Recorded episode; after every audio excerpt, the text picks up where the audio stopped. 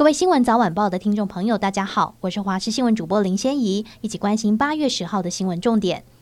西南风带来水汽移入，强烈雷雨带大爆发。今天中午过后，剧烈降雨由南往北扩大轰炸。气象局今天针对多个县市发布豪大雨特报，其中基隆北海岸、台北市、新北市、桃园市升级豪雨，雨势持续到入夜。新北莺歌湖山路二十五巷民宅出现房屋淹水的情形，新北市府下午紧急应变中心强化三级开设。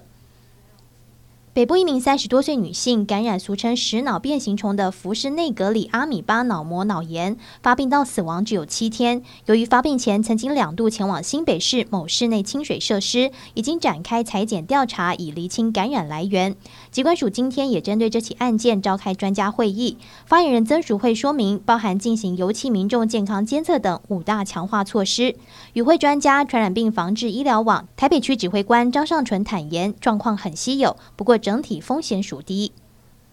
美国夏威夷州爆发严重野火灾情，毛伊岛历史悠久的旅游小镇拉海纳镇几乎全被大火吞噬。依据毛利郡最新统计数据，死亡人数从六人增加到三十六人，也让这场野火成为夏威夷史上最致命的灾难之一。已经知道九号有超过一点一万人从毛伊岛撤离，消防人员还在与大火搏斗，寻找幸存者。中国文旅部十号公布第三批恢复出团旅游的国家，包含日本、南韩、美国等热门旅行国家，但台湾仍不在列。对此，陆委会发言人詹志宏表示，中共一直不肯开放民众来台，我方主管机关已经透过管道跟对岸表达主张，但到目前为止，对方都没有比较正面的回应。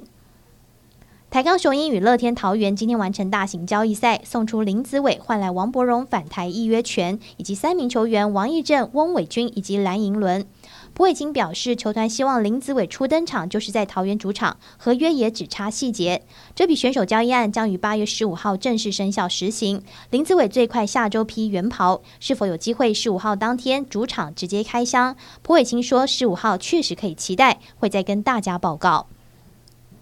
台北市恢复发放一千五百元重阳敬老礼金，从八号起开放敬老卡靠卡领取，截至十号两天就有超过十一万人，约两成的长辈领取。另外，为了让长者们的敬老礼金使用效益加倍，悠游卡还与八大通路合作推出各种优惠，包括四大超商、美联社、易美、棉花田及黑桥牌，都在八月到九月期间推出特别为长辈设计的商品优惠或折扣。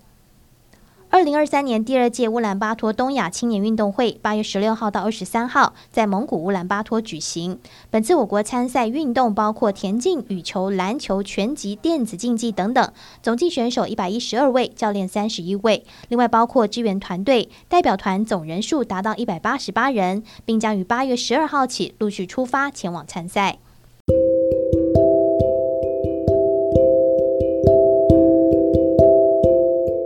上就这节新闻，感谢您的收听，我们再会。